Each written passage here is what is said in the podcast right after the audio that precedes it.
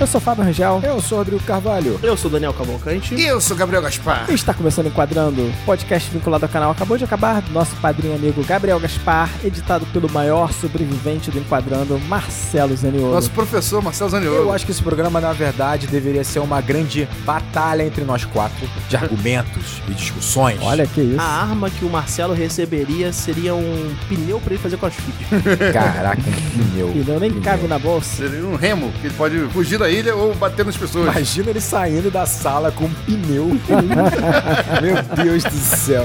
Nem cabe na bolsa. Meu Deus, faz Nem nem cabe sentido. na bolsa. É. Vamos lá. Hoje vamos falar de um clássico do cinema japonês do início dos anos 2000, Battle Royale. É, filme é baseado em romance de um escritor chamado Kushun Takami, de 1999, né? Com o mesmo nome, o nome também do romance é Battle Royale. Cara, logo em seguida que esse romance foi lançado, ele já foi adaptado para mangá e depois para o cinema, já no mesmo ano, devido ao grande sucesso que fez. O filme fez sucesso no Japão também. Não, o filme fez sucesso no mundo todo. É, sucesso é relativo, Fábio. Porque assim, eu tenho números. É, eu... eu- tenho números pra você. Ah. Assim que eu gosto. O filme. Fábio jogou a informação achando que tava certo e já tomou um. Ó a batalha começando. Esse filme fez sucesso no mundo todo. O filme fez sucesso, porque o filme tem um orçamento estipulado aí na casa dos 4,5 milhões de dólares. Caraca. E ele arrecadou no Japão aproximadamente 20 milhões.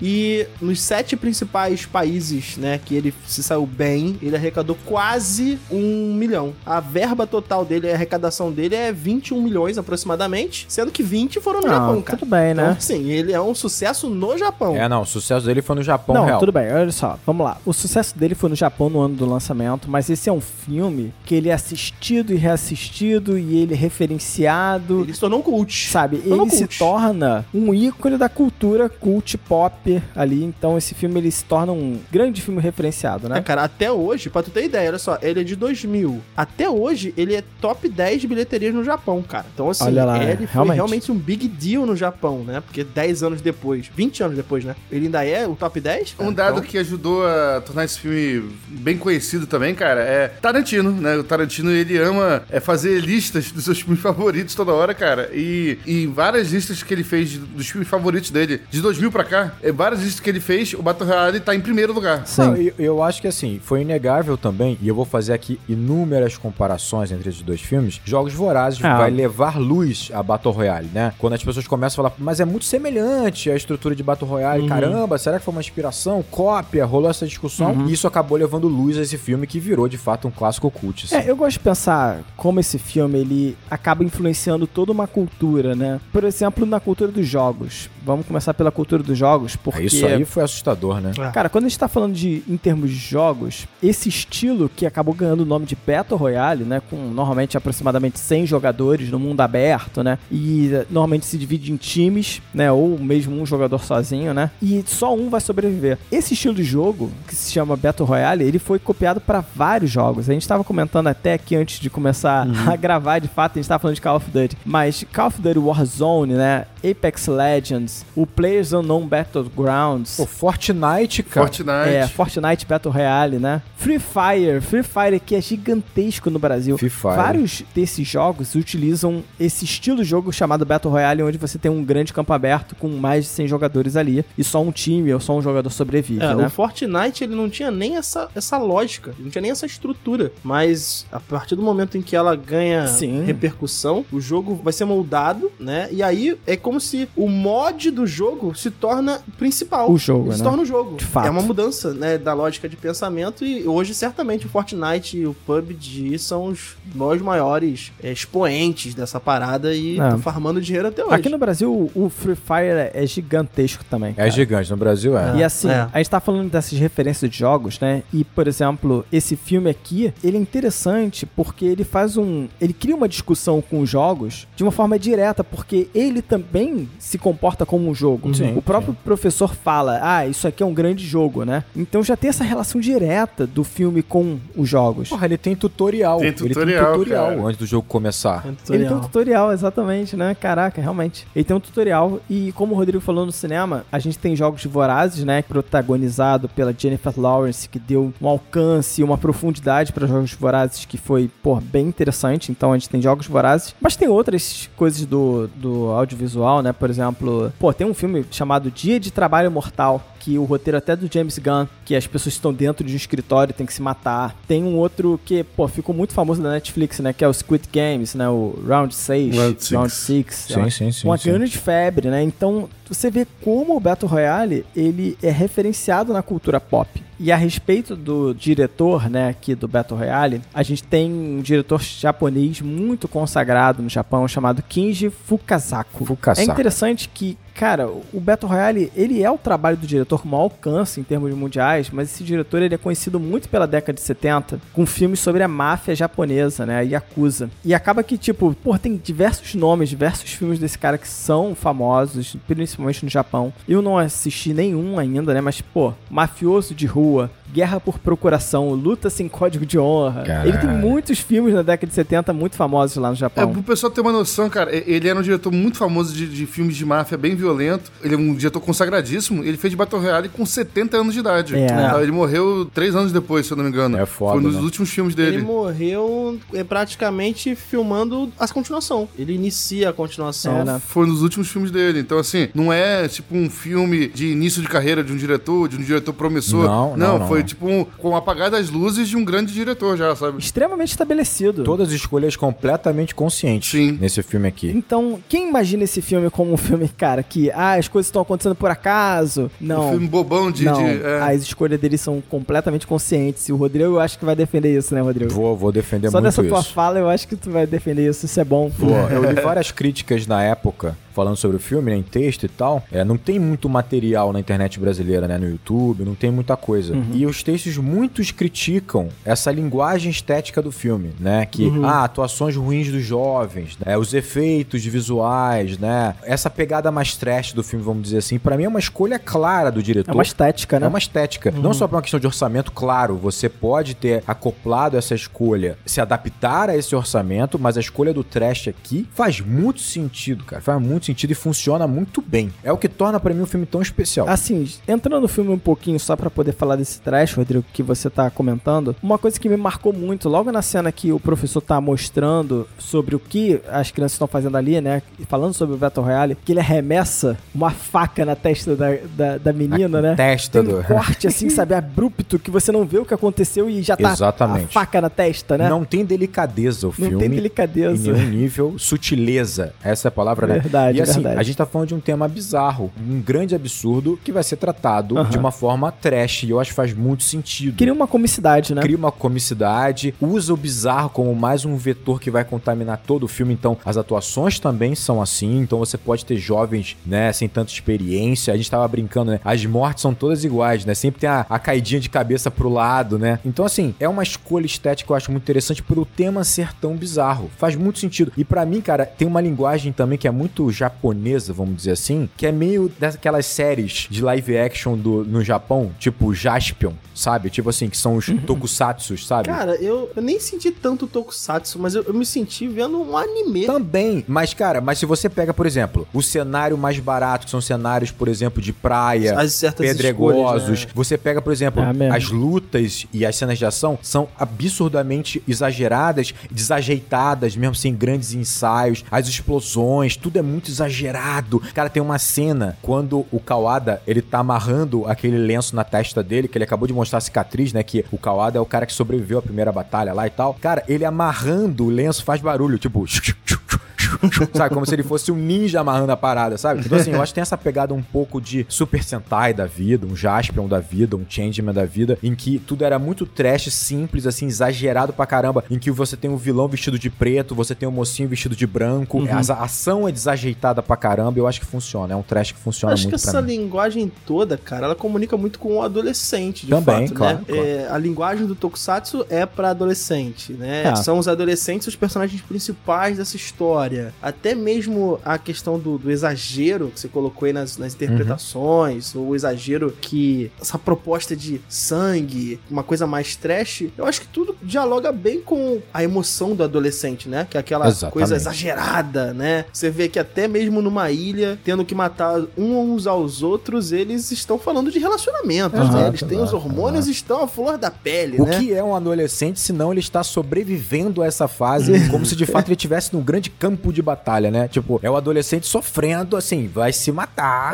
porque ele tá sofrendo de amor, ele tá sofrendo de revolta. E pro tá sofrendo- adolescente, simbolicamente, tudo é questão de vida ou morte, né, cara? Assim, Exatamente. É, todo adolescente, quando vai enfrentar um problema no seu dia a dia, tudo parece pra ele questão de vida ou morte. No caso aqui, de fato, ou E é. o diretor pega isso e insere no DNA desse filme. Eu acho que esse é o ponto. Uhum. Seja na estética, seja na atuação, eu acho que funciona Mas eu assim. entendo quando o Daniel ele cita o anime, né, como referência e como utilização aqui, sabe, Pra trazer um pouco dessa, dessa estética do anime pra cá. Então você tem, por exemplo, os personagens que são os, os mais velhos ali na turma, né? Uhum. O garoto da faixa, né, o Kawada, né, e o outro lá que eu não esqueci o nome, mas que é o Bad Boy. Bad Boy é o Kiriyama. É, o Kiriyama. Então, eles têm até um jeito, assim, que lembra muito o anime, até no cabelo, até no olhar, A né? postura, como eles são apresentados no contraluz, A né? postura, Tipo, exatamente. É muito foda. É. Eu acho também que você vai perceber que há uma dualidade muito simplória no filme, que você sabe muito bem quem são os mocinhos, quem são os vilões. Aham. É, tudo é muito claro aqui. Há uma leitura muito óbvia do que tá acontecendo, né? O conflito é muito direto entre polos, né, opostos. Uhum. Mas eu acho que também isso é um objetivo para que você consiga, dentro dessa camada mais superficial, dentro desse entendimento simplório da história, em que é basicamente um sobrevive, você tem que matar o outro, o conflito de sempre dois polos, você tá debatendo talvez algumas questões um pouco mais profundas, mais políticas, mais sociais, que tá ali, entremeado no filme, sem tanto destaque, mas se você o direcionar o olhar para lá, você vai perceber que isso é a diferença de um grande diretor, que pega uma obra também literária muito interessante, que vai debater coisas interessantes e vai rechear o filme ali. Aham. Então você vai perceber o seguinte: tem muita gente que escreve sobre o filme adorando o sangue, a diversão, o trash, né, a ideia, o argumento. E muita gente já começa a mergulhar nessa parte mais social do filme,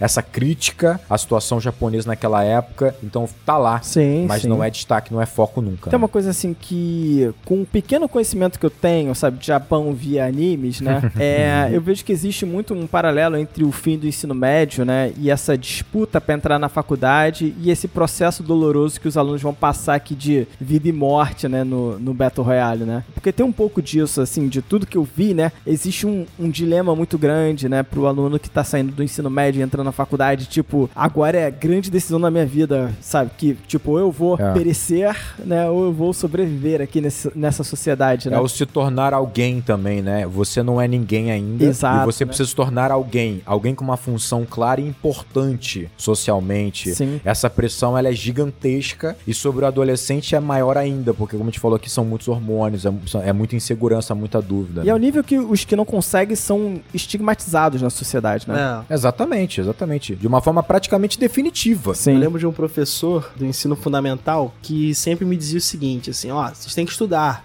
porque tem um japonês que tá estudando oito horas a mais do que vocês. Exatamente. E de fato é isso mesmo, né? A pressão de um adolescente, de um jovem no Japão, a carga horária de educação formal que esse garoto tem é muito maior do que a nossa. E aí gera essa pressão aí que a gente tá A falando. pressão é gigantesca, né? E é justamente isso, porque quando esse garoto ele não consegue acesso né, ao ensino superior que ele almeja, principalmente que a família almeja, né, que ele tenha, Uhum. aí é essa história aí do, do fracasso, né? Eu já vi até alguns autores fazendo uma relação aí é, com essa ideia da falha, né? Na sociedade japonesa, a ideia do falhar ela é muito marcante. Desde lá dos samurais com o seppuku, o cara quando falha pra ele morrer com honra, ele tem que cometer o seppuku, Sim. né? E aqui também, o adolescente tá pressionado. Ele tem que vencer mesmo. Se ele não vencer, ele tá falhando com a família, com os antepassados. É, é pesado de fazer essa, essa associação, né? Com a batalha que eles têm ali na ilha, com o acesso à faculdade,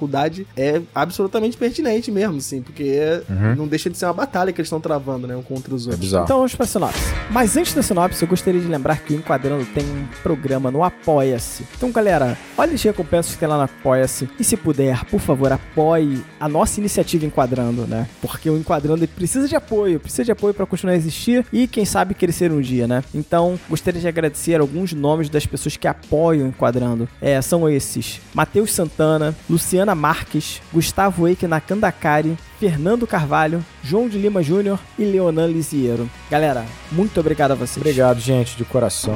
Vamos lá, sinopse. Como determina o ato Battle Royale, uma turma do ensino médio é escolhida para participar de um evento onde eles precisam se matar e somente um sobrevive ao final. Isso aí, Battle Royale. Cara, como eu gosto desse filme. Perfeito. Eu já vi esse filme mais cinco vezes, sem caô. Eu acho que eu também. Duas pra, pra gravação, mas eu vi na época que ele bombou no Brasil, começaram a mencionar que. É. E aí eu falei, não, preciso ver esse filme. Eu vi a primeira e já emendei, assim, assisti a segunda no dia seguinte. Falei, cara, que filme maneiro. Tem uma versão do diretor. Eu vi as duas versões. Qual a diferença entre elas? Tem outra versão? Caramba, não lembro disso. Tem outra A, versão. a versão do diretor, a gente tá até conversando com o Rodrigo. Então. É, a versão do diretor ela é maior, ela tem todos os flashbacks do mundo, Ah, de todos os personagens. sim. Ela é Pelo gigante. que eu entendi, Caramba. a versão diretor, porque eu não lembro exatamente agora, né? eu- é, eu só vi. A versão diretor tem todo o arco do flashback do jogo de basquete na quadra, dos jovens. Ah, não tem nada disso aqui. Pois é, e o jogo de basquete ele serve muito pra humanizar aquele, aqueles jovens e tal. No final, também tem algumas cenas que ele de fato ele revela mais da cena. Então, por exemplo, a cena em que o professor ele tá na, na, na margem do rio junto com a Noriko, que eles estão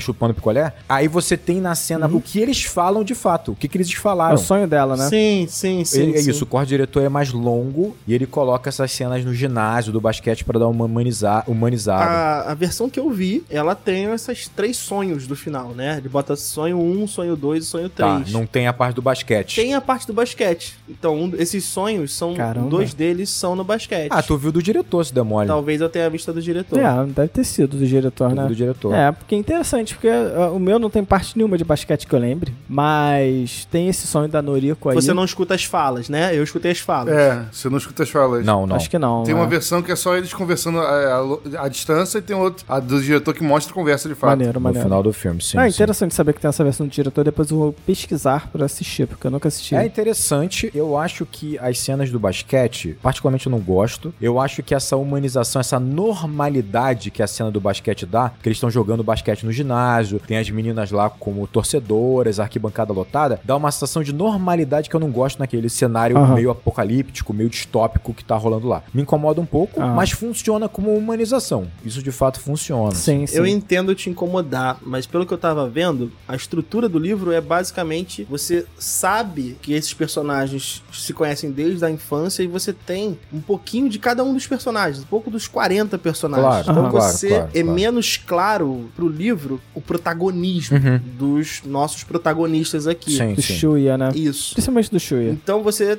você se sente ali na, na turma também. Eu acho que a tentativa da cena do basquete é essa: é trazer essa conexão dos personagens prévios. Mas toda vez que ele traz o passado desses alunos, eu adoro. Uhum. Eu adoro. Eu- aliás, eu acho que isso é um trunfo do filme, muito bem utilizado, que vem do livro, que é você dar essa pessoalidade, essa familiaridade, né? Intimidade com os personagens. Eu acho que o basquete é só um recurso meio barato deles se divertindo, unidos e, Uhum. e uma felicidade momentânea pra um final trágico depois, sabe? Eu acho um pouco barato, mas também entra nessa linha do trash, entra e funciona também. É, Uhum. Talvez eu esteja sendo só implicante porque eu acabei vendo muito mais a versão normal, mais cortada. Você tá sendo implicante, você tá Tô sendo implicante. Eu acho que a versão normal ela é bem chuta, assim, e funciona muito bem, né? Bem chuto e funciona muito funciona bem. bem. é, não, funciona Eu bem. vejo que assim, ele estabelece alguns arquétipos assim pra dar pra alguns personagens que funciona muito bem, sabe? A Shiguzu, é Shiguzu? Menina que corre que virou Kill Bill depois lá, a menina Shiguza, da, da Shiguza, bola de achei ferro. aqui. É, exatamente, que inspirou a menina do Kill Bill, exatamente, né? Shiguza. É a mesma atriz. É, é a atriz, né, que faz Ah, o é a Kill Bill, mesma pô. atriz? Caraca, é a mesma atriz, É a caraca, mesma atriz, cara. minha cabeça. É, pô, que faz a Google. Muito foda, né? Shigusa, Muito é foda. Shigusa, que é a menina que faz Kill Bill. Ela, por exemplo, ela é um arquétipo, assim, sabe? Muito mais claro. O próprio namorado dela, que morre lá antes, sabe? Tipo, ele, pô, é um personagem bem é, mais... não é o namorado dela, é o amor platônico dela, É o amor né? platônico dela, exatamente. Porque ele gostava de outra menina, né? Exatamente. Esse arco é muito Mas bom. eu acho muito maneiro, porque os personagens ficam muito caracterizados, assim, sabe? Então, Sim, você sim, consegue compreender. Eu não sei se de repente é a base do anime. Agora eu fiquei assim, preocupado. Será que eu tenho uma base de anime que eu percebo os personagens com muita facilidade? Talvez. Percebo o arquétipo e capturo, sabe? Mas enfim. Eu concordo bastante contigo. Eu acho que ele gera isso não só para ele poder contar os seus arcos de seus personagens como se fossem micro histórias dentro do todo, né? Então você vai ter o arco da Shigusa, né, que tem um amor platônico pelo menino que tem um amor platônico por outra. Sim. E aí que tá pra mim a beleza desse filme. A beleza desse filme tá e ele conseguir retratar muito o que é a sociedade japonesa. Eu acho que essa é a beleza, tá nos detalhes. Esse arco, por exemplo, a gente sabe, e não só pelos animes, né, de que o japonês ele tende a ser muito mais internalizado, muito mais tímido, muito mais fechado, reservado, né, em que as relações sociais elas são muito reprimidas assim. Então você percebe que isso tá inserido no arco, sabe, do amor platônico da Shigusa. Porque, Aham. olha que loucura, ele é apaixonado por uma menina, mas o fato dele não conseguir nem se aproximar dela faz com que ela nem consiga imaginar que ele possa gostar dela. E quando ele entra no galpão, ela mata ele, como uma ameaça. Sim. Um cara que é apaixonado por ela, tava lá pra defendê-la. Então parece uma coisa muito dramática, um dramalhão, mas você percebe que dentro desse dramalhão, desse trash, você tem ali um- uma visão clara de um ponto da sociedade japonesa que aqui tá com pinceladas duras e, e exageradas, É. mas que fala muito com a sociedade japonesa, né? Como um não conhece o outro, um não conhece a intenção do outro e eles não se conectam muitas vezes por conta disso, né? Posso te fazer uma, uma indagação? Meio advogado do diabo? Eu permito. Vai lá. Que assim, você falou que não gosta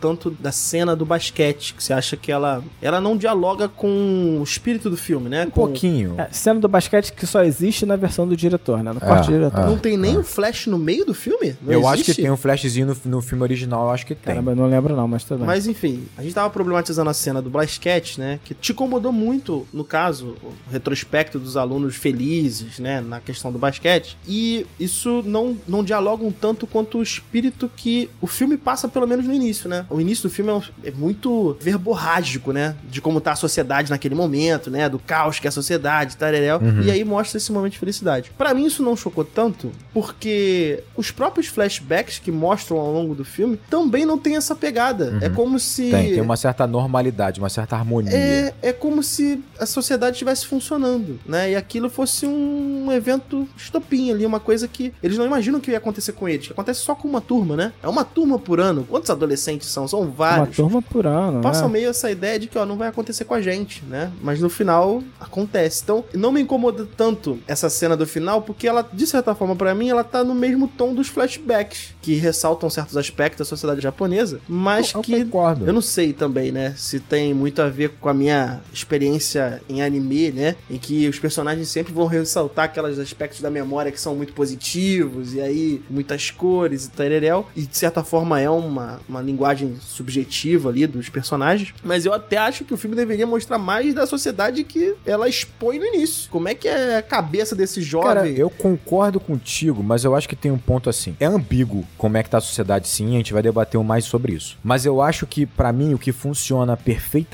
pra dar o tom da sociedade, e aí a genialidade do diretor, uma cena só, mostra o quanto o caos está imperado de uma maneira que a gente não poderia imaginar. Com uma cena muito rápida. O professor sai da sala de aula vazia, o aluno correndo na frente dele, esfaqueia ele, e ele, olhando meio incrédulo, ele simplesmente vai até a torneira lavar o sangue do machucado como se nada tivesse acontecido. Aquilo Isso, passa isso. uma normalidade da sociedade de Sim. tal maneira que ele não precisa mostrar o caos nas ruas. Sim. Então, assim, ele determinou o tom com essa cena. Essa cena no- na, na escola, no corredor, é fantástica. O que é engraçado porque na montagem você não sabe bem quando que essa cena acontece, né? Exatamente. Ela é bem no passado. Mas é quando no você passado. revê o filme, né? Você vai entendendo que isso aí é, porra, no- bem no passado, né? Um ano antes, como se fosse Acho isso. que são dois, acho que são dois Exatamente. Pelo menos, É, é. e aí você vê, ele seta o filme aí. Olha, o cenário é esse, eu não preciso mostrar o caos na rua, não. Pá. E aí você vê o pai do Shuya morto, né? Acabou de suicidar. Tá lá. Você já tá com um clima estabelecido pra você entrar no Battle Royale. Perfeito, rápido, É, é. dinâmico e foda. Aí, quando ele resgata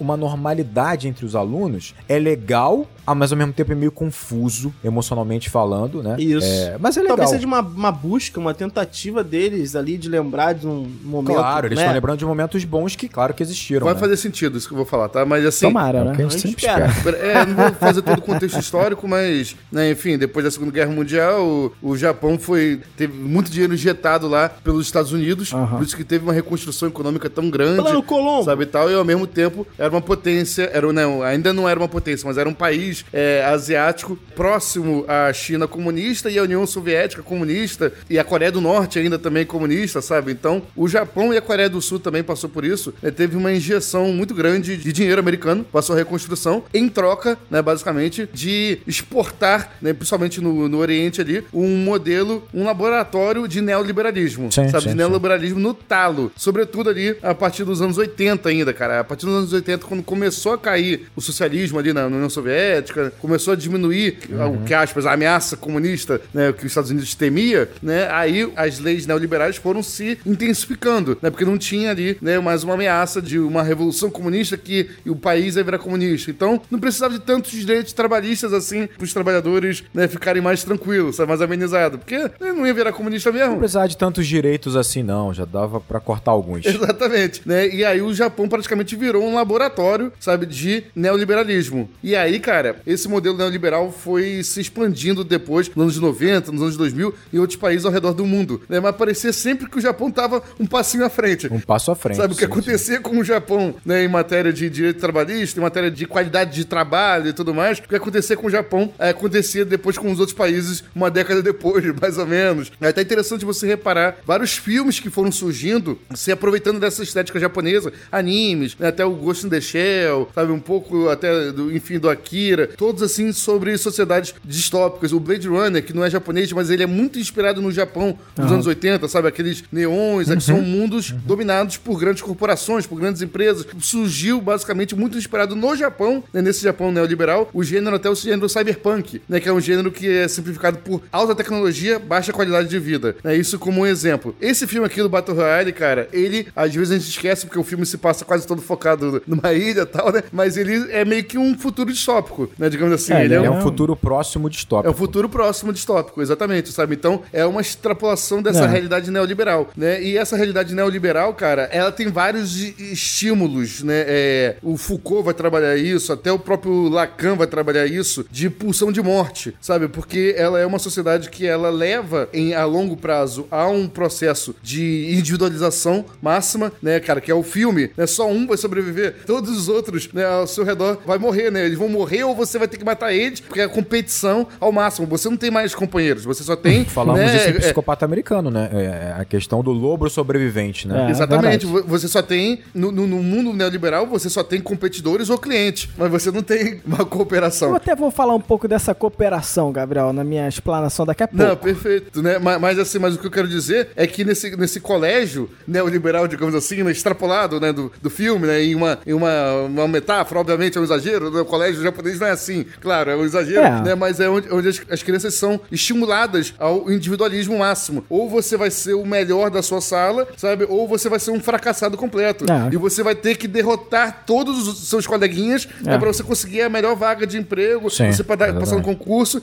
você tem que se preparar pra, pra sua vida, você tem que se preparar pro seu sucesso individual, sabe? Isso é ensinado. Você vê, cara, ao longo do filme, é interessante porque tem várias crianças, não, não é um instinto natural delas, sabe? Você vê que elas não estão querendo matar o coleguinha, é, é, mas elas são ensinadas a isso, elas são estimuladas a isso ao longo do colégio. Até que o ponto que algumas não conseguem, algumas desistem, outras conseguem, outros, né, é, sentem prazer nisso, né? Cada um reage de uma certa forma. E aí, quando tem uma cena tipo essa do basquete, sabe? Uma cena mais idílica, uma cena assim, pra mim, reflete um pouco esse momento, sabe? De que, olha, eles não são naturalmente assim, né? O natural deles é estarem cooperando, jogando basquete como um time, um torcendo pelo outro. Exato, não, sim, É, sim, sim. Mas sabe, Sim. eu acho que já tinha informação suficiente no corte normal, sabe? Por exemplo, a acho. foto que os três amigos tiram no ônibus, Sim. as brincadeiras no ônibus, o biscoitinho, né? Claro, que a menina claro. faz pra galera. A própria conversa do Nanahara com É. o amigo no, no- na beliche ali, É, o- né? é, essa foto até né, que de forma premonitória corta a cabeça do, do companheiro durante a foto. Porque a cabeça dele ia ser explodida, né?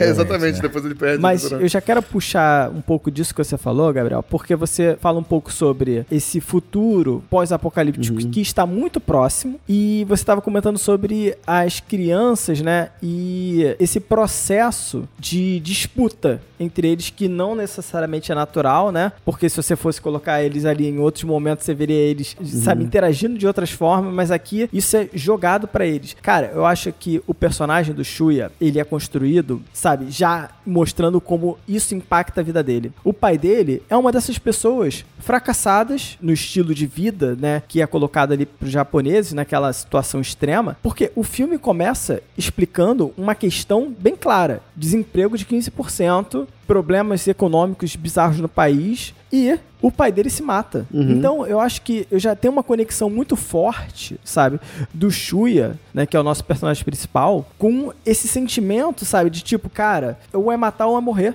Ou você ganha, ou você vai ter o mesmo futuro do seu pai. O, o sentimento de que o fracasso leva à morte. O fracasso leva à morte. Ele tem uma, uma fala que exemplifica isso perfeitamente, eu vou destacar muito isso. Ele fala que ele desconfia dos adultos, porque ou os adultos se matam ou fogem. É uma ideia de que os adultos, ou seja, a geração anterior, deixaram pra ele, o mundo pra ele herdar, destruído. De completamente destruído, corrompido. Então, assim, é essa ideia tá no filme o tempo inteiro. O Gabriel tá falando sobre o neoliberalismo. O tempo inteiro. E o filme fala sobre isso, sim. É. A introdução, por exemplo, a introdução que você começa com um texto sendo narrado e que você tem uma, uma ópera, né? Você tem um, Um hacking. uma música trágica, o hacking. Ela é incrível, porque se você pegar o texto, você vai perceber o seguinte: parece claramente uma matéria escrita por um jornal chapa branca. Porque eles falam o seguinte, assim, eles falam 15% de desemprego, crise econômica, crise social. Só que eles não vinculam isso com a revolta dos jovens. O texto coloca como se os jovens eles tivessem se revoltado, estivessem é, em ebulição por uma questão, sei lá, hormonal. É a geração, essa geração nasceu com uma índole questionável. Com defeito, E aí é é. engraçado porque esse texto muito chapa branca, ele vai ser confrontado por cenas do filme, quando você começa a perceber, por exemplo, que sim, há uma crise econômica severa em que simplesmente os pais estão fugindo ou se matando, né, por falta de grana. A cena do restaurante em que o pai pede uma água porque não tem grana pra pagar a comida e tá desesperado por mandar os currículos não ser respondido, tá claramente estabelecido ali um, um clima de desigualdade, de pobreza. Você claramente percebe que é por isso que os jovens estão se rebelando, né? Porque você há um caos econômico e social em que eles estão herdando, cara, o fracasso, a pobreza, a desigualdade. Então é engraçado que o texto não vincula isso ao fato de que há sim uma crise econômica, sabe? Isso é, é um- Claro, é um claro. texto de chapa branca, mas é muito bom, porque ele vai ser confrontado ao longo do filme. Parece um editorial mesmo naquele é texto. um Parece editorial chapa branca. Eu só queria conectar isso ainda com a ideia pós-apocalíptica, muito próxima ainda, né? Mas do hacking, né? Porque o hacking, ele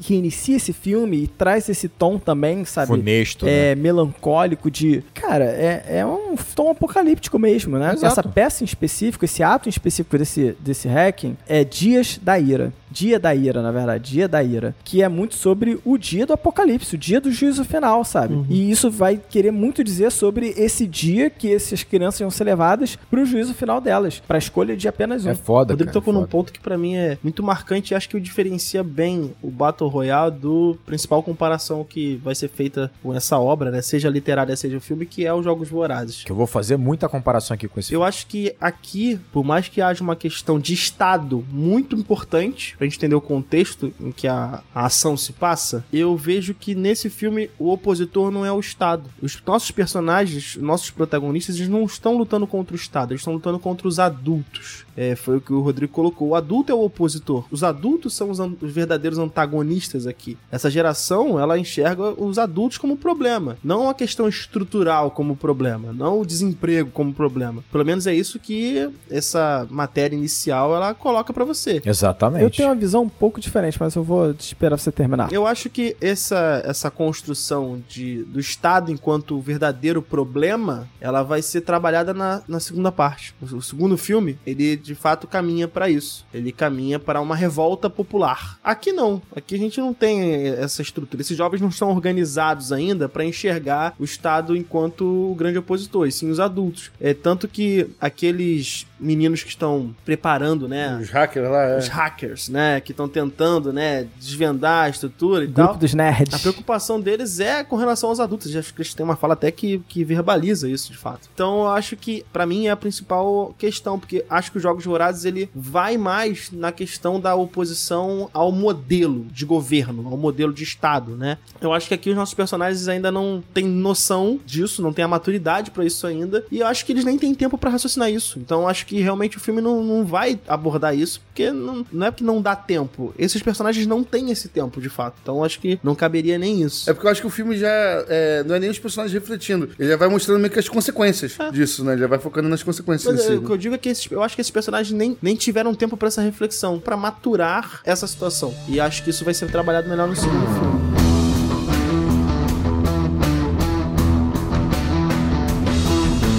O Daniel tava falando sobre essa questão da luta desses alunos serem contra. É ser quase um conflito geracional, né, Daniel? É, ser contra os adultos, né? Porque eles não têm uma visão de que o sistema, o Estado é uma questão pra eles, né? Esse Estado totalitário, fascista que eles vivem é, é essa questão, e na verdade seriam os adultos. Eu vou colocar um ponto um pouco diferente. Porque assim, eu sinto que existe uma certa vingança por parte dos adultos uma vingança geracional mesmo contra os jovens. Porque quando eu fiquei pensando assim, cara, a primeira coisa que eu pensei é por que que existe o Battle Royale? Primeira coisa que eu pensei, por que que existe essa medida tão cabulosa que coloca os jovens pra lutarem contra si, né? Cara, não vai gerar nada. Por quê? Não tem mídia, né? Não tem nada. Em algum momento você pode gerar um vencedor. E aí você fala, olha, temos um vencedor, sabe? Tipo, e aí esse vencedor se- ser um modelo de pessoa, sabe? Pra aquela sociedade, pra aqueles jovens, sabe? Ó, a pessoa que vence. Mas como política de Estado, é pura vingança, parece uma pura vingança. Eu fico até me questionando, cara, como é que se escolhe a turma? Em alguns momentos parece que esse professor, o próprio professor que escolheu. É uma escolha pessoal, praticamente. É, mas em outros momentos parece que pode ter sido aleatório, como ele diz. E ele calhou de ser a pessoa que teve contato com a turma. De repente, o professor que estava vigente não quis pegar. E se ele não pegasse, ou ele morria ou ele pegava, sabe? Então, eu fico uma questão assim pra mim que, cara, como que isso interrompe a delinquência juvenil? Não entendo. E olhando o Battle Royale, eu fiquei pensando sobre o resultado do Battle Royale. Esqueci um pouco o motivo, a motivação disso, mas vamos ver o resultado. No fim desse Battle Royale, a gente tem três vencedores. Por mais bizarro que isso possa parecer, né? Porque tá totalmente fora das regras que foram definidas, né? Mas tem três vencedores, que é o Shuya, a Noriko e o Kawada. E os três se tornaram amigos durante o processo sabe, do Battle Royale. Isso me colocou pensando o seguinte: por mais bizarro que isso possa parecer, Battle Royale é um filme sobre amizade. É, sim, mas é também. Sim, É sim. Olha, e, ai, se vocês concordam, eu tô feliz. Porque, porra, É difícil pra mim, mas vamos lá. Battle Royale é um filme sobre amizade. E quando a gente coloca o argumento, né, em termos mais extremos, né, que o capitalismo seria essa guerra sem fim, individualizada, né, o neoliberalismo ao talo, como a gente estava questionando, onde muita gente tem a percepção que, porra, você tem que vencer o outro pra sobressair, né? Esse contexto de amizade, eu acho que ele ganha ainda mais força, porque às vezes a gente substitui esse amizade no capitalismo por uma outra palavra, que é o que eu queria contrapor você, Gabriel, lá atrás. A gente substitui por networking.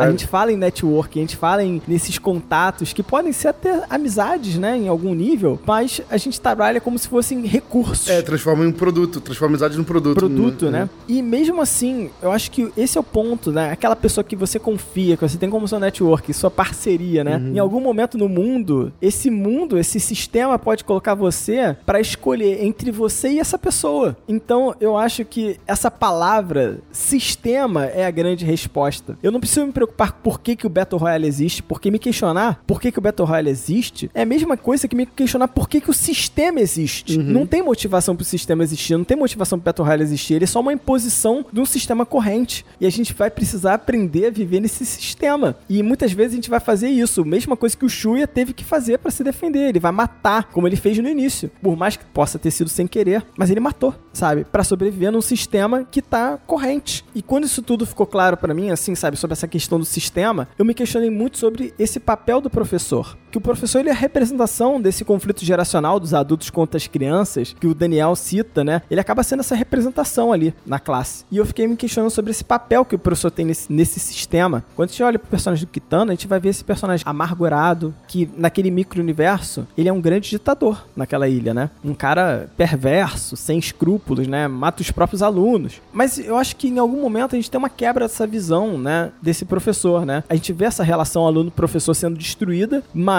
quando o filme termina, eu tenho uma visão muito peculiar sobre esse professor. Que é o seguinte, é, ele ordena lá o exército, né? Tipo, a, a sair, dispensa os militares, né? E ele recebe o Kawada no ato final lá, como se, ah, acabou o Battle Royale, beleza. Mas ele sabia, de alguma forma, que o Kawada não tinha necessariamente matado os outros dois, né? A Noriko e o Shuya. E disso ele tira uma, uma lição disso tudo. Isso é o que é mais bizarro. A- Até esse professor totalmente entregue esse sistema tira uma lição pra dar pra esses alunos dele, né? Que é meio que tipo, cara, a gente tem que quebrar o sistema. Então eu acho que isso conversa muito com o Daniel tá falando, que é o seguinte, Battle Royale é sobre um sistema, e sim, sobre o sistema que tá imperando e a gente não tem o que fazer. E os alunos, em algum momento, eles têm que quebrar esse sistema. E o professor, quando ele quebra o sistema, por mais que ele fosse esse professor inescrupuloso, quando ele quebra o sistema, a aula dele tá dada, sabe? Tipo, e ele dá um tirinho com uma, uma arma de, de plástico, sabe? Tipo, tudo bem, ele ferrou a vida dele inteira, né? Ele não tem o amor da filha dele, tem todas essas questões dele. Mas, tipo, pra mim, Battle Royale é quanto a gente tá disposto a quebrar o sistema pelas pessoas que a gente gosta, sabe? Pelas pessoas que a gente ama. Isso é meio bizarro, né? Mas eu acho que tem muito mais disso sobre sistema do que necessariamente essa visão que o Daniel trouxe de conflito geracional, um adulto contra as crianças, sabe? Essas coisas assim. Eu acho que você reforçou meu ponto no seu diálogo. Eu também acho. Porque você reforçou a ideia de que esses caras, esses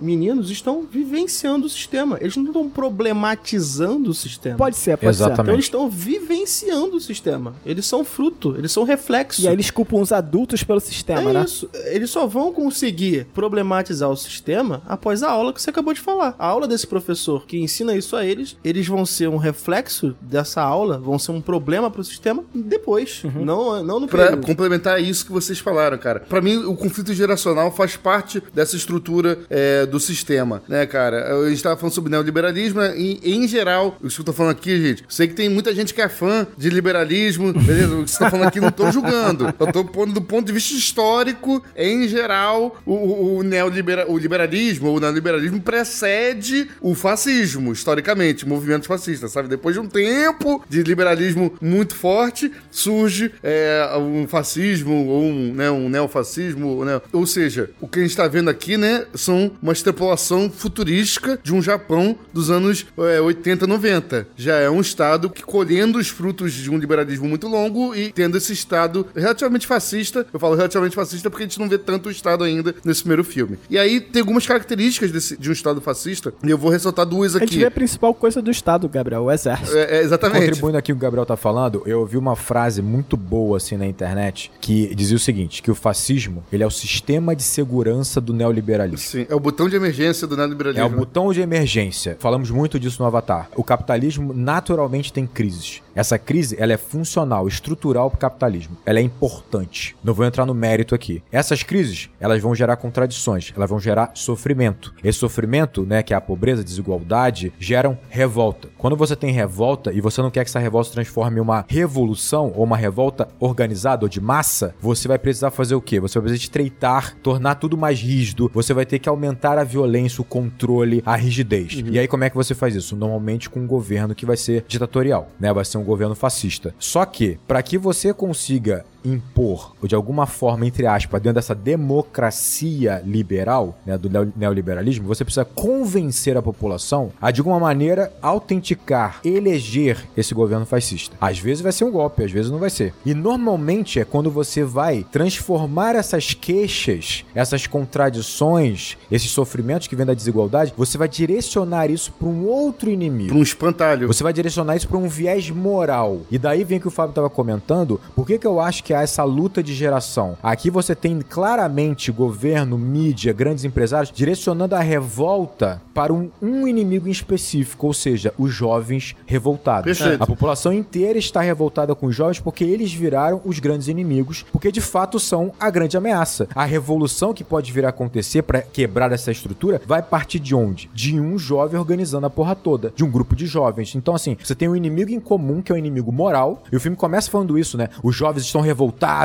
e tiram a causa dessa revolta dos jovens. Por quê? Eles viram um inimigo moral. E é por isso que vai justificar um governo eh, rígido, militar, como é um governo fascista que é apresentado no filme. E você perguntou, Fábio, você falou qual é a função de uma política de Estado do Battle Royale. É. exatamente essa. Exatamente essa. Controle e punição. A função do Battle Royale é mostrar a força do Estado, sobretudo punindo a classe que pode gerar a revolta contra esse status quo do Estado. Boa parte do que o Rodrigo falou, na verdade, eu- era um dos pontos que eu ia falar, né? Eu falei que eu, eu botar dois pontos do fascismo, né? Um deles era esse. É organizar esse ódio e direcionar ele a um espantalho. E Em outros fascismos já foi o judeu, em outros fascismos já foi o negro, já foi minorias, né? Já foi o estrangeiro. Comunismo. O comunismo, exatamente, mas é direcionar né, esse ódio e organizar para um espantalho. Nesse filme aqui, esse espantalho começa com aquele texto falando, né? Os adultos estão com medo, né? Dos jovens. Então eles organizam esse, esse ódio pros jovens, né? No caso, né? Não é nem que o jovem possa ser o novo revolucionário ou não. Se vai ser ou não, é, isso é, é indiferente. Mas ele é, é, o espantalho da vez. É que no caso aqui acabou juntando a fome com a vontade de comer. Exatamente. O choque geracional, né? Foi o espantalho da vez. E que poderia vir a, a resultar numa revolução. Que o filme até sugere com a ideia dos três nerds, né? Que um dos garotos tem um tio revolucionário. Ele fala com todas as palavras, gente. É. Eu tenho um tio revolucionário, eu vou invadir o sistema militar aqui, eu vou começar uma revolução destruindo essa escola. Exatamente. Então o que parece muito pequeno pode ser um, um rastilho de pólvora pra algo muito maior no Japão, né? Sim. Nesse filme aí. Ainda assim eu me questiono o quão prática é essa solução, sabe? O Mas quão... não é, é, é que nem o, o campo de extermínio na Alemanha nazista, sabe? Em que que aquilo ajuda o, a Alemanha? Em nada. De forma prática, sabe? Em nada. Mas é uma forma de catalisar. Você tá procurando uma resposta prática. Lógica. Material. Ela não é material. Não, Ela sim. vai atacar, não do ponto de vista produtivo, do ponto de vista econômico. Ela vai atacar na ideia, que é muito É poderoso. uma questão moral. Tá, é porque o fascismo ele se apoia muito no nacionalismo. E essa medida me, ela me parece muito pouco nacionalista, sabe? Porque você tem que justificar pra você matar o jovem da sua própria nacionalidade. Então, mas já tá justificado. Eles são a grande ameaça. Os adultos estão com medo. Eles estão degenerados já, pô. É, é foda isso. Porque, tipo, você mata uma turma de, tipo, quantas que se formam naquele ano, né? E aí você mata uma turma e tá tudo certo, entendeu? Por isso que até acabou que esse choque geracional, digamos assim, encaixou bem, né, com as próprias ideias é, de fascista, que é, é, uma, uma volta a uma, uma era de ouro, digamos assim, né? Isso também é uma, uma característica clássica do fascismo, sabe? Então, assim, é natural que os adultos pensem, né? Ah, pô, quando eu era mais jovem, minha juventude, né? Era, as coisas funcionavam melhor. Os jovens atualmente que estão estragando as coisas. Estão perdidos. estão perdidos, exatamente, Ah, né? no filme parece muito vingança. Fábio, os motivos são todos morais sempre, Tá cara. me incomodando. Não é incomodando é a palavra, mas o que eu não concordo em 100% com você, Fábio, é quando você fala que é um- uma vingança para com os jovens. Porque, na real, esses jovens não fizeram nada. O foda é, tipo, matar 40 jovens de um pool de jovens gigantesco, sabe? Não me parece uma medida muito. Cara, mas passa uma mensagem pra todos os outros jovens. Olha o que o Estado pode fazer com você. É, verdade, verdade. então é, verdade. é- é simbólico. É simbólico, de fato. Eu falei que eu ia fazer muitas comparações de Jogos Vorazes. Eu achei muito interessante rever Jogos Vorazes depois de assistir Battle Royale. É, por quê? Daniel chegou a tocar nisso um pouquinho. Eu acho que Jogos Vorazes faz um trabalho interessante de extrapolar, de dar um passo além do que Battle Royale vai te oferecer. Pra mim, Battle Royale serviria como algo muito incipiente que vai se tornar Jogos Vorazes. E se você pensar no Japão, fica mais perfeito ainda. Quando você olha Panem, né, que eu acho que é o, o país lá, né, a sociedade lá, Jogos Vorazes, você olhar a capital, ela parece Tóquio. Ela parece uma coisa cheia de neon, maquiagem, é tudo muito estilizado, muito diferente, mas superficial ao mesmo tempo, uma coisa meio confusa, mas parece meio vanguardista, toda essa pegada. Então, dá pra imaginar o Japão começando em batalha real com essa lei marcial e alcançando muitos anos depois o que vai se tornar Jogos Vorazes e seus distritos, né? E tem muito a ver com o que a gente tá discutindo. Você falou assim, Tem que produtizar isso, né? não é, não só isso, não só isso. Vamos imaginar, vamos contrapor os dois. Batalha Real, Japão. Passado de Panem, Panem, Pamen, sei lá. Vamos imaginar que o Japão de, de Batalha Real seja o passado de Panem. Vamos imaginar isso. Aham. O exército vai e implementa uma lei marcial, que é essa Batalha Real. Ela não é divulgada, ela não é televisionada. Com o tempo, você tem ali os jornalistas descobrindo uma investigação de que tá acontecendo isso e eles conseguem registrar a saída da menina lá, que foi uma das vencedoras da Batalha Real. Tem um apelo midiático, né? Pelo ganhador, né? Tipo um Big Brother. Mas essa é a diferença. Não tem aqui em Batalha Real, na minha opinião. Porque ainda não pode ser assim. Não, no início do filme já mostra esse apelo midiático. Mais ou o menos. jornalista querendo conhecer quem é a ganhadora. Mas é um- ainda é uma questão investigativa também. Tipo assim, porque eu acho que eles não vão televisionar no primeiro momento por vários aspectos. Primeiro, qual é a função do, do Batalha Real? Punição e controle. Só que é uma punição e controle que, se ela ficar muito evidente, se ela ficar absolutamente próxima, presente, real, ela pode intensificar a revolta, obviamente. Então, ela é concreta, né? Porque você tem ali, pô, tá acontecendo alguma coisa. Olha a menina, a menina vitoriosa, pô, aconteceu alguma coisa. Talvez a gente consiga consiga ter acesso a ela em algum momento pra entrevistá-la e tal. Mas ela não é concreta o suficiente pra estar na sua casa o tempo inteiro, pra todo mundo ter conhecimento. Então ela é como se fosse um monstro no armário. Tipo assim, todo mundo sabe que tem, mas não sabe exatamente como é, como acontece. E isso cria uma ameaça gigante é, que faz com que você de alguma forma tenha algum tipo de controle, sabe? Algum tipo de, de submissão, no sentido assim, cara, ó, vocês estão fazendo merda e vocês vão acabar sendo escolhidos na batalha real. Mas, pô, essa parada não existe. Não, existe sim, cara. Eu tenho uma amiga da amiga que conhece a vencedora e ela tá traumatizada até agora. Qual é a diferença entre a vencedora em, em batalha real e jogos vorazes? Em batalha real você não quer ser o vencedor. Você não quer passar pelo processo dela. Ser vencedor na batalha real é ser punido. É só exemplar. Como o resultado que dá você ser um jovem rebelde naquela sociedade. É o testemunho do massacre, né? É o digamos. testemunho do massacre, mas você não pode apresentar simplesmente um massacre, porque senão você pode gerar de fato uma revolução ou uma revolta em massa. É aquele negócio que tem em outros filmes, né? Você vai viver pra contar pros outros o que aconteceu aqui. Exatamente. Aí, você pode imaginar que, obviamente, a crise vai se intensificando. A crise social se intensificando, a crise econômica se intensificando, você precisa de ter um pulso mais firme. Ou seja, vamos imaginar que o governo lá, esse, esse estado lá, em Battle Royale, ele percebe que eles precisam ampliar o Battle Royale. Porque é uma forma realmente efetiva de controle ou de imposição de medo, de punição, precisam ampliar. Só que, cara, se você amplia isso e você televisiona, ou você deixa claro que é um- não deixa de ser um massacre, a revolta vai acontecer. Só que aí que tá. Qual é o melhor tipo de controle? E aí você vai chegar em jogos vorazes. É quando você consegue não simplesmente impor o controle, é você fazer com que as pessoas não só aceitem, como interpretem aquele controle como algo importante e necessário. É quando você incorpora o controle e essa submissão à sua cultura e seus costumes. Não é só você produtivizar o, o batalha real, não é só você transformar num produto, é você também transformar em costume, em cultura. É quando você faz com que as próprias pessoas não só aceitem esse controle por medo, mas muitas vezes defendam esse controle que elas mesmas estão sofrendo. E a gente vê isso acontecendo hoje em dia em vários aspectos. Então quando você vê jogos vorazes, que pra mim é esse futuro de, de Battle Royale, você vai perceber que você tem sim revolta, tem sim é, é insatisfação, mas ao mesmo tempo tem uma frase desse presidente lá, desse chanceler, sei lá, que ele fala que é muito interessante. Snow, né? É, o Snow, ele fala assim: o diretor lá do, do novo jogo, ele tá cometendo suas falhas e a Katniss tá começando a virar um símbolo. E aí ele fala assim: olha, você sabe por que, que tem um vencedor e não simplesmente a gente pega esses jovens e metralha no muro? Porque esse vencedor, ele vai gerar esperança. E esperança é muito mais poderoso que medo. O que ele tá dizendo com isso? É caixa de Pandora. É. É, o medo, de alguma forma, ele vai gerar revolta, que pode gerar uma revolta em massa, que pode acabar se organizando e destruir a estrutura. Agora, a esperança não. A esperança gera submissão. Parte daquele distrito vai olhar, principalmente num contexto de individualismo, que a gente sabe que vai ter, vai olhar aquele vencedor como uma oportunidade para que pelo menos ele e a sua família saiam daquele contexto, ou para que pelo menos Aham. o distrito receba algumas benfeitorias, não todas,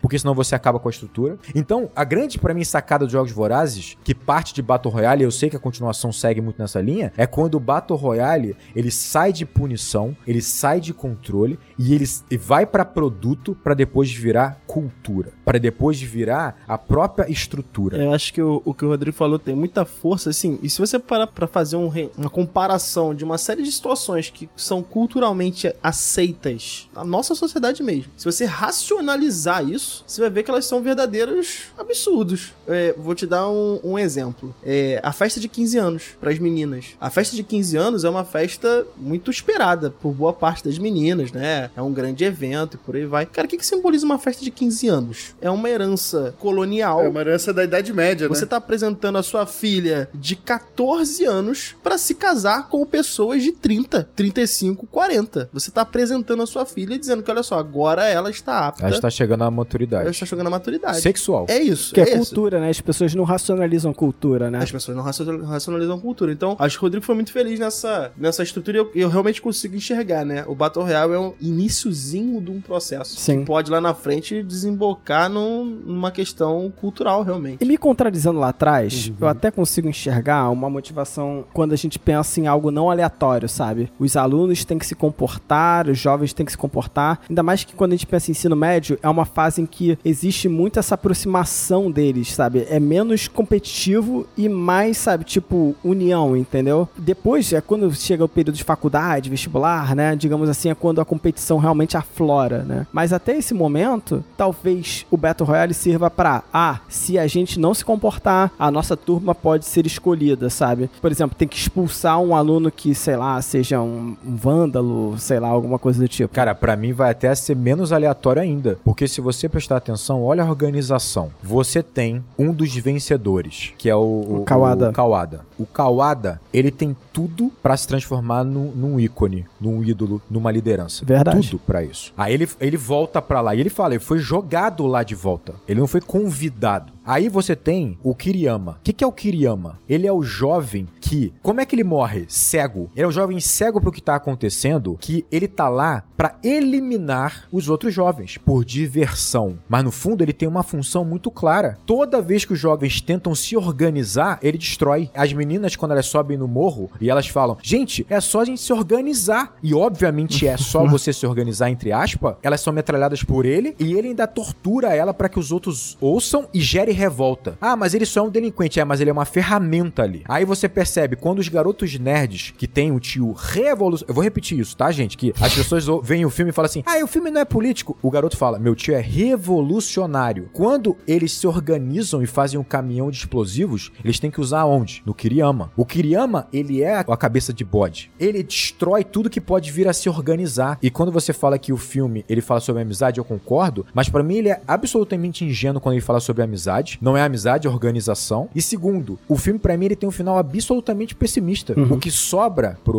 o, o- Shuya. o Nanahara, né, o Shuya, ele basicamente ele se transformou em algo pálido, que basicamente sobrevive e que vai enfrentar de fato a batalha real agora como criminoso e nada mais que isso. Ele não vira um símbolo que pode vir a se tornar uma liderança. Não, é, não vai. Nada disso. Ele é um fugitivo. Não, fugitivo. Um fugitivo e nada mais. E que tá destruído mentalmente. Você percebe. Ele fala claramente que ali, a única coisa boa daquele resultado é que ele tá com a, com a Noriko. E acabou. No fundo, a estrutura venceu. Por mais que a gente imagine que aquele professor maluco lá, ele deu uma aula prática muito bizarra, não funcionou. É. Não funcionou. É, não funciona. Assim, até funcionou, mas é irrelevante pro sistema. É né? irrelevante pro sistema. É É inócua. um, um ataque ao sistema tão frágil que é, o sistema ainda está incólume, né? Exatamente. É, de fato. Essa é a visão, né? Que o sistema ele é muito forte. E é isso que a gente faz todo dia aqui. Todo episódio nosso é um, um, um arranhãozinho que, no final das contas, É um ranhão no sistema, né? A gente enche o saco. É um arranhãozinho na tintura né, do trem que tá vindo atropelar a gente, né? Exatamente. é. Exatamente, exatamente. Agora, defendendo aqui, falando mais do filme, né? O professor, ele é um personagem absolutamente interessante, isso é inegável, né? Nossa, É é. E eu acho que tem muito a ver com essa delicadeza, e talvez seja a única delicadeza do filme, que seja em trabalhar os personagens e sua complexidade. Pra mim, é muito figurativo a questão do biscoito,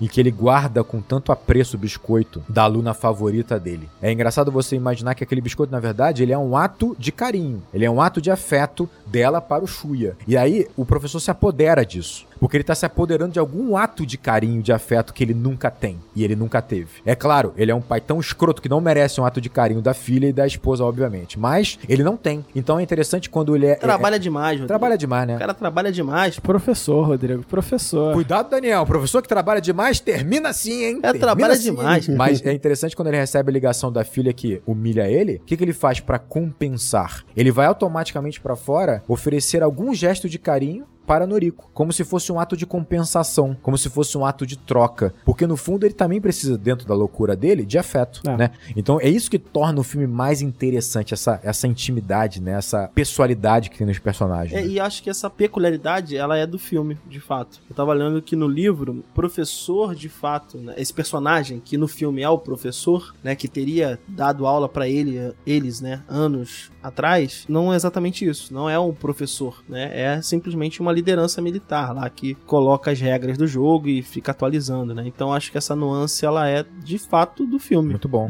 Mas é um- o diretor, né, cara? Esse diretor, ele, ele sabe trazer uma complexidade. E aqui você vai ver, Rodrigo, também sobre esse professor, que ele não é o único professor que aparece, Não, né? Tem um outro que foi assassinado. O né? outro parece metralhado. Mas quando ele se refere ao outro professor, que aparece metralhado, ele fala o seguinte, ele fala exatamente isso. Temos aqui um adulto fracassado. Cuidado para não virar um adulto igual a ele. Que, que é o adulto fracassado, né? É o adulto que o sistema matou. Pra mim é isso. Ele foi contra o sistema, o sistema puniu ele, acabou. Não compreendeu o sistema ou não aceitou o sistema. Exato. né? Mas é justamente isso. Ele foi contra os alunos serem escolhidos para aquele evento do Battle Royale. E morreu, acabou. Morreu, e no acabou. final desse- dessa loucura, que é o Battle Royale, o professor também morre, assassinado pelos próprios alunos. Sabe? Ele tá no mesmo fim No mesmo fim. que o primeiro professor. Morreu do mesmo jeito. Ele morreu do mesmo jeito. Que cena foda, cara. Cara, Que cena Uma foda. sobrevida onde ele come um biscoitinho, né? Uma coisa.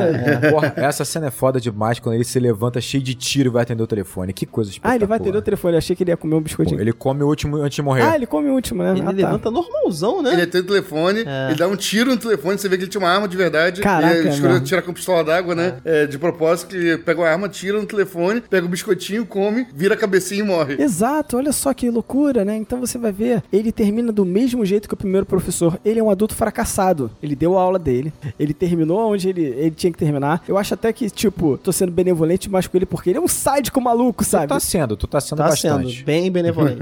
Não, mas ele é complexo. Concordo, ele é complexo pra caramba, sabe? Ele tem que andar nesse sistema pra poder pelo menos ter três pessoas vivas ali. O Fábio falando isso de um cara que jogou uma faca na testa da aluna, no meio da parada, explodiu o pescoço do outro. Tava falando na sala de aula. Coitado, ele tem que seguir o sistema, gente. É complicadíssimo. É, lembra que ele tava falando sobre a pulsão de morte, né, cara? Que é, que é um conceito do- do Freud que se refere a uma tendência inata, né, do ser humano ali de buscar sempre a destruição ou, por fim, até uma possível autodestruição. É um impulso, né, cara? E isso é estudado muito pelo Foucault, inclusive, cara, a relação da pulsão de morte com o liberalismo e com o neoliberalismo, no sentido de, de que essas estruturas, elas desumanizam as relações, desumanizam o ser humano e tornam o sucesso profissional mais importante do que os próprios seres humanos em si, ou seja, do que a própria vida. Mas o que eu quero dizer assim, é que essa pulsão de morte do, do neoliberalismo e do fascismo, ela não é só das classes baixas, ela não é só da classe trabalhadora, sabe? Ela também promove um enlouquecimento, o, o impulso autodestrutivo das próprias classes dominantes também, sabe? Que desvalorizam tanto a vida, que desvalorizam a sua própria vida também, sabe? De modo que, na, maioria das vezes, elas também têm uma vida é, miserável, isenta de relações humanas e não preservam a vida como um todo. E aí tem toda aquela parte que destrói o planeta e por muitas vezes acabam é, se matando, sabe? O próprio Hitler, né? Ele se suicida, né? Os líderes é, do fascismo em geral têm pouco apreço pela própria vida em si, em última instância, sabe? Então, essa pulsão de morte, ela transpassa todas as esferas da sociedade. E aí que você vê o professor, cara, também. O professor tá lá,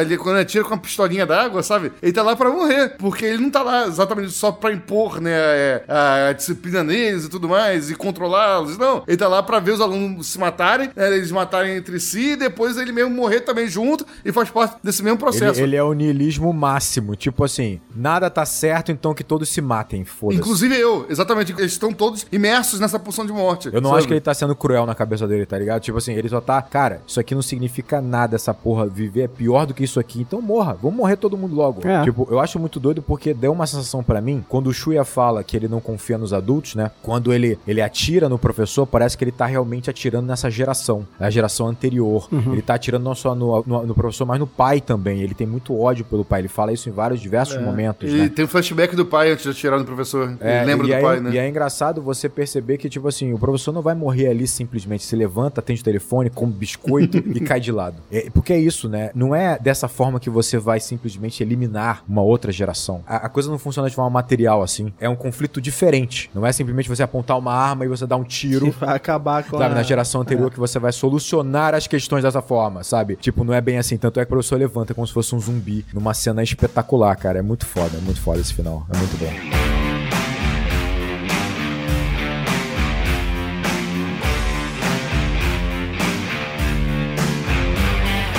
Quando eu vejo esse filme, ele me marca muito pela trilha sonora. E é engraçado como o fascismo e as composições clássicas, né, musicais, elas parecem muito próximas pra mim, né? E acho que isso não é à toa. Existe sim uma estética, né? Uma busca, né, no, no fascismo pelo clássico, pelo belo, né? Como se fosse uma questão, sabe? Tipo, que eles têm que isolar, sabe? Isso aqui é belo, isso aqui não é, isso aqui tem que ser erradicado, né? E eu lembro de um filme quando eu era pequeno, que meu pai gravou numa fita cassete que passou na Globo. Fugas de Sobibor. Fuga de Sobibor, de 87. É um filme sobre nazismo, né? Sobre um campo de concentração nazista, onde existe uma insurreição, né? Um, e um grupo de judeus consegue, sabe, fugir, né? Consegue organizar uma grande fuga, né? E muitos conseguem fugir e essas pessoas ficaram vivas para contar essa história, né? Então é um, um filme, cara, grandiosíssimo. Até com Alan Arkin, né? O Alan Arkin tá nesse filme, né? Alan Arkin. É. Cara, eu acho, acho interessante porque esse filme utiliza, o Fuga de Sobreouro utiliza estressadamente música clássica.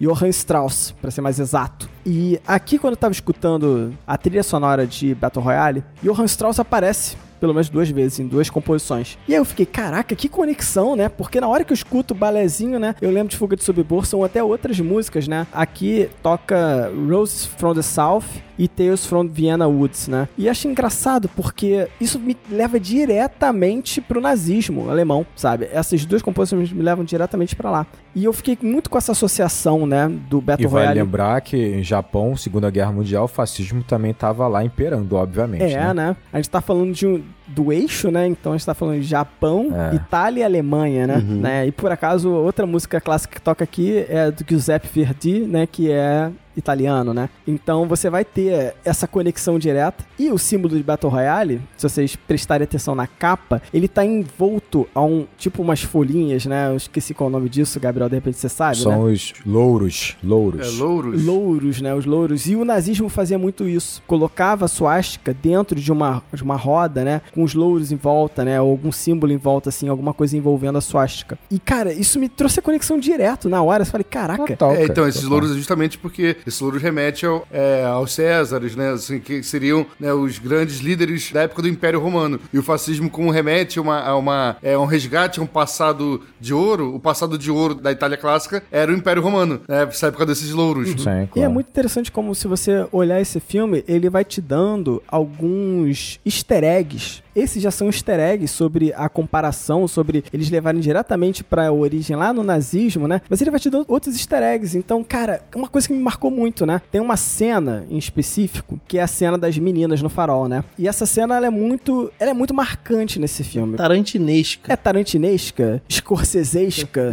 digamos assim, né? Alguma coisa. Eu gosto mais de puxar pro lado do, do Scorsese, porque o diretor aqui, o Kinji Fukazako, ele é um especialista em tratar e trabalhar, né? Yakuza, né? O, a máfia japonesa, né? E a gente tem o Scorsese, né? Máfia Que como italiana. retratou a máfia italiana lá nos Estados Unidos, né? É, Ítalo-americana. ítalo-americana, digamos assim. Eu, eu faço a comparação direta, e aqui essa, essa cena no farol, eu não sei se o Scorsese viu isso antes de escrever Infiltrados, por exemplo, sabe? Eu olho pra essa cena e falo, caraca, sabe, tipo, me parece uma ideia tipo Infiltrados, sabe? É mesmo, E já é me mesmo. liga diretamente pra esse filme do Scorsese. Mas de qualquer forma, essa cena do farol, ela tem essa construção de, ah, existe um personagem, né, que tá ali dentro e as pessoas estão na dúvida se confiam ou não nele e cria-se um caos absurdo que todos se matam. Mas a menina que tenta matar o Shuya, ela tenta matar ele com uma pílula, né, com um remédio, né? Veneno. Um veneno. Um veneno, digamos assim, não é uma pílula não, mas é um veneno. Um pozinho. Um pozinho, exatamente, né? Que poderia estar no formato de pílula, mas tudo bem, um É o pozinho. pozinho do miojo, que põe no macarrão. Tá aí uma crítica ao pó do miojo, que É. faz muito mal ao estômago. Mas esse pozinho tem lá escrito que, que ele é KCN. Vocês sabem o que é KCN? Pô, Não. a gente. KCN é cianeto de potássio. É um sal. Cianeto de potássio. E cianeto. esse sal, por acaso, é o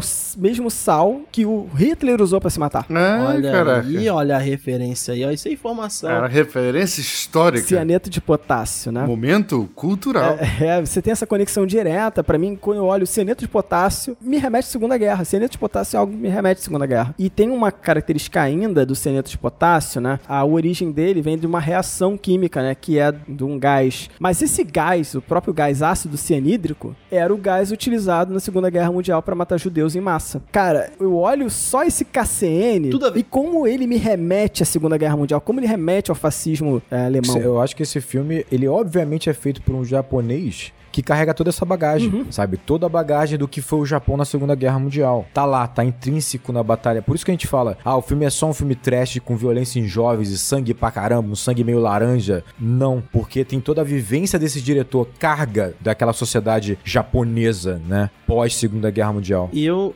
ainda ressalto aqui que a gente talvez não tenha absorvido muito dessa carga. Óbvio. Porque Outra Óbvio. sociedade, a né? gente tá acostumado a enxergar um panorama de Segunda Guerra do ponto de vista europeu do conflito, cara. É. Japão, em específico, né? é, no leste asiático, vivenciou as- os traumas e questões desse cenário, cara. Não chegou pra gente, sabe? Sim, Ainda sim. mais no Japão, né? Que vai sofrer duas bombas atômicas. A né? gente ouve muito é, é, os países do eixo, né? É, Alemanha, né? Itália e Japão. Né? A gente, mas a gente ouve muito falar sobre o nazismo né, da Alemanha, sobre o fascismo da Itália, mas a gente ouve falar pouco daqui, né? Desse fascismo japonês. Porque nunca teve esse- esse meia-culpa histórico do Japão. O Japão nunca parou para olhar para trás sobre o seu momento de fascismo histórico, sabe? Nunca teve essa retratação e essa reconstrução social que teve na Alemanha, sabe? A Alemanha teve todo um processo de tentar é, entender o que aconteceu com si mesmo, teve um processo de desnazificação, sabe? A Itália passou por isso em menor escala, mas também passou um pouco, e o Japão nunca passou, ele meio que absorveu tudo isso e bola pra frente. É foda, E né? aqui talvez esteja uma relação com o fato desse filme ter sido, de fato,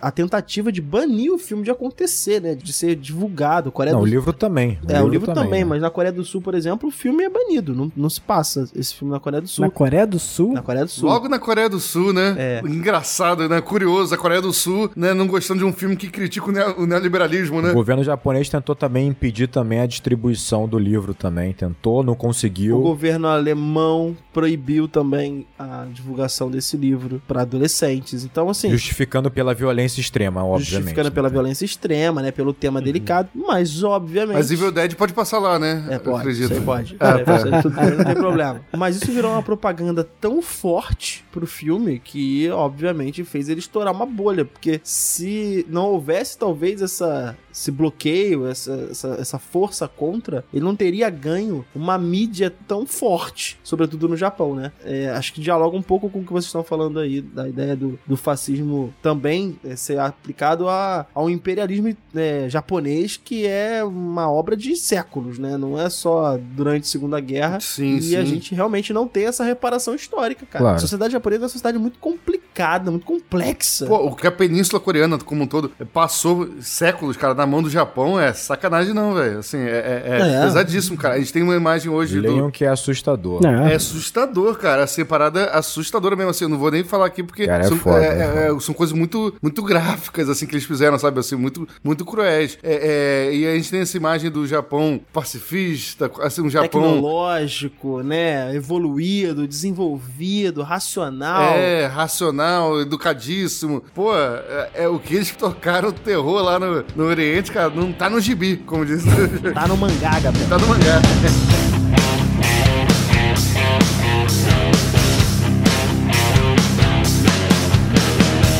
Então, galera, por favor, vocês que ouviram esse programa, compartilhem com seus amigos, com seus familiares, com haters da internet. Faz o seguinte, marca só um amigo seu que você acha que tem que conhecer nosso podcast, né, ou conhecer esse filme. Marca um, um. Marca onde? Marca lá nas nossas redes sociais, marca lá no Twitter em arroba enquadrando underline, ou no Instagram em arroba enquadrando underline oficial, né? Ou mesmo você pode mandar o TikTok aí pra alguém, né? Que é enquadrando underline oficial também. Acompanhe a gente lá no YouTube, em youtube.com.br enquadrando. E se você quiser mandar um e-mail, manda pra contato arroba acabou de acabar.com.br. Queria agradecer muito a galera que compartilha, a galera que acompanha a gente nas redes sociais e ajuda a gente a crescer o projeto. Vou agradecer, um grande abraço e bons filmes!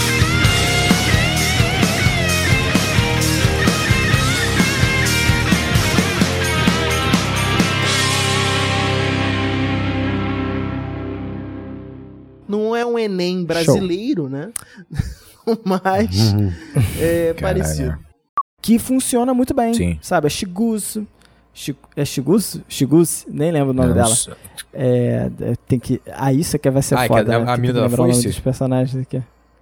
Não, não, não. A menina, Menina que, que corre. corre. Ah, é, não sei. Ah, Essa sei. eu não sei o nome, não. Fala que é a menina atleta. Eu acho que isso amarra muito o, o que eu gosto. É, uma parada que eu tô. Isso aí amarra muito no. no... Ô, Ó, caralho. o estalinho. Travei. É, isso aí, isso aí tem muito a ver com, com, uma, com uma ideia que eu tive. Ô, caralho, tá foda, tô noção direito. Vamos lá, voltando. Eu falei que eu ia fazer muitas Concentra, comparações, né? Com, com- é, é.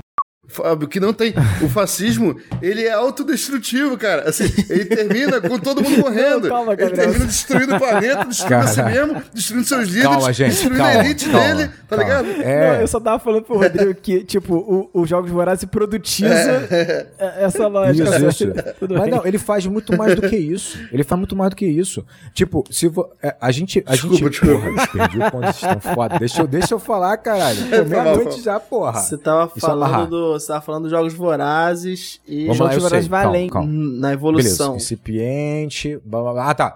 Num roda-moinho Do gigante Cartola. que. Exatamente, que, não, que, que promove a própria, Roda, auto- roda a própria no- destruição. no- roda do moinho do Cartola ou do. do, do- é, a roda-moinho do Cartola. É, não, peguei a referência. Ah, caraca, do a- Cartola a, a música do Cartola, né? a música do Cartola, né? Sim, sim. É, beleza, beleza. É, é, É um mas. moinho, não é um roda-moinho. É um moinho, mas eu só juntei, porque na verdade a roda. Você tem a roda. A você vida tem é um a moinho. roda. Gente, A pelo vida é amor um- de Deus. É, é, é, mas deixa eu continuar aqui, se prendendo a metáfora. Se prendendo a Meia-noite e metáfora. dez, tô perdidão já, cara. Pelo amor de Deus.